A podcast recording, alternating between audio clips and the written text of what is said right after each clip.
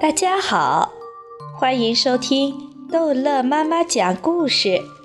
今天逗乐妈妈要讲的是《淘气包马小跳》，疯丫头杜真子之有情调的早餐。杜真子不知道自己有梦游症，她晚上做了什么，她自己一概不知道。这就是梦游症的特征。如果他知道他晚上做了什么，那就不叫梦游症了。自从宝贝妈妈知道杜真子有梦游症后，对杜真子更好了。她一遍又一遍地告诉马小跳，一定要守住杜真子有梦游症这个秘密。为什么？宝贝妈妈说：“我在夜里睡着的时候有磨牙的毛病。”我也不愿意让别人知道的。哦，马小跳曾经听见过一次宝贝妈妈在夜里磨牙的声音，跟老鼠啃东西一样。马小跳从来没有把这件事情给别人讲过，连对马天笑先生都没有讲过。有天夜里，杜真子又梦游了。他来到客厅里，坐在马小跳的身上，把马小跳都压醒了，但他不知道。然后杜真子去厨房，打开冰箱，喝了一点矿泉水，又回到他的房间。他没有关上房门。第二天早上，马小跳正在卫生间里刷牙，杜真子把卫生间的门拍得啪啪响。马小跳，你出来！马小跳满嘴白泡沫，从卫生间里出来，干什么？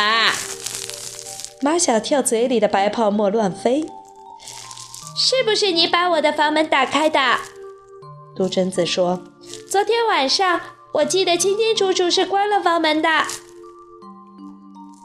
你记不记得你晚上又从房间里出来了，然后回到房间时没有关门？”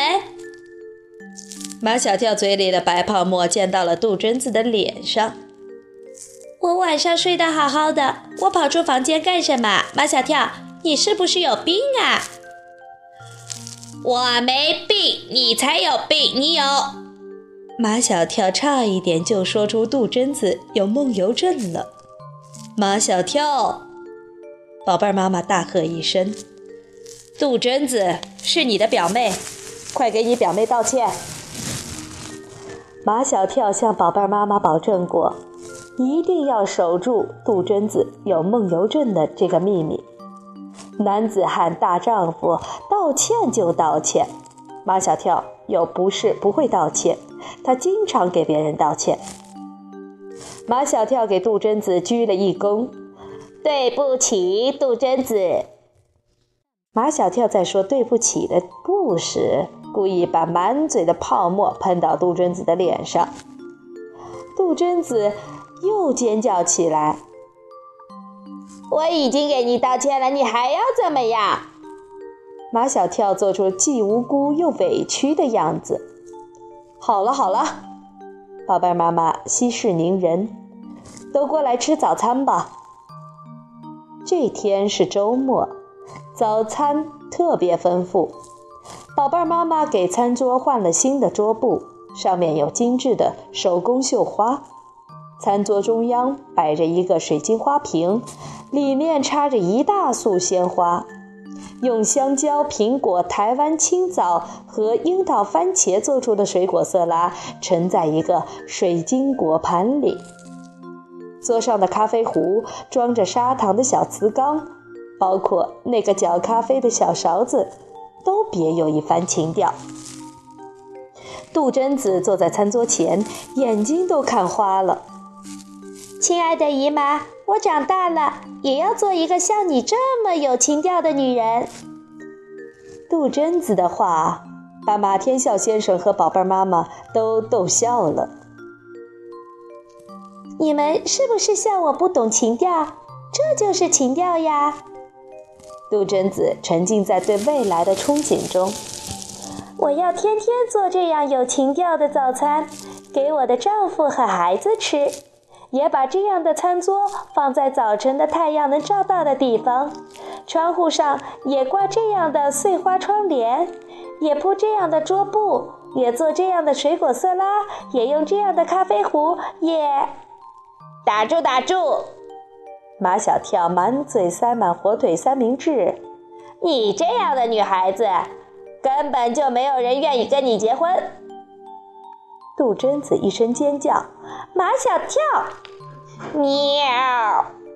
杜真子带来的那只会笑的猫，不知什么时候出现在了窗台上。刚才叫那一声是对马小跳的警告。马小跳不再说攻击杜真子的话，他不怕杜真子，但是怕他带来的这只猫。杜真子从来不把马小跳放在眼里，他想说什么就说什么。我长大了，我就找姨父这样的人和我结婚。好，有眼光。马天笑先生终于找到了知音。你觉得姨父好在哪里？你有三大好，杜真子扳着手指头。第一大好，你很幽默，让我姨妈每一天都过得高高兴兴的。第二大好，你很慷慨，经常送我姨妈礼物。第三大好，你很和气，对我姨妈说话从来都是笑眯眯的，还叫她宝贝儿。宝贝儿，妈妈问。那你爸爸叫你妈妈什么？他什么都不叫，叫喂。杜真子挽住宝贝儿妈妈的胳膊。姨妈，我以后也叫你宝贝儿姨妈好吗？不许你叫！马小跳跳起来。宝贝儿妈妈是我的。这么小气，一点都不像你爸爸。马小跳的思维经常有些混乱。如果我像我爸爸，你就想和我结婚，是不是？我才不想和你结婚。你们想结婚也不行。马天笑先生快笑死了。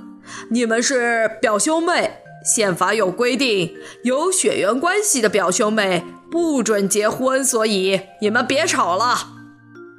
哎，杜真子叹了一口气：“你们家什么都好，就一样不好。”说到这里，杜真子故意不说了。马小跳比谁都急：“哪样不好？哪样不好？如果把马小跳换成我，这个家庭就完美了。”马小跳大怒：“杜真子！”马小跳气得再也吃不下东西了。不过他已经吃了许多东西。刚才杜真子一直在说，他一直在吃。好了，这一集的故事就讲到这儿结束了。欢迎孩子们继续收听下一集的《淘气包马小跳》。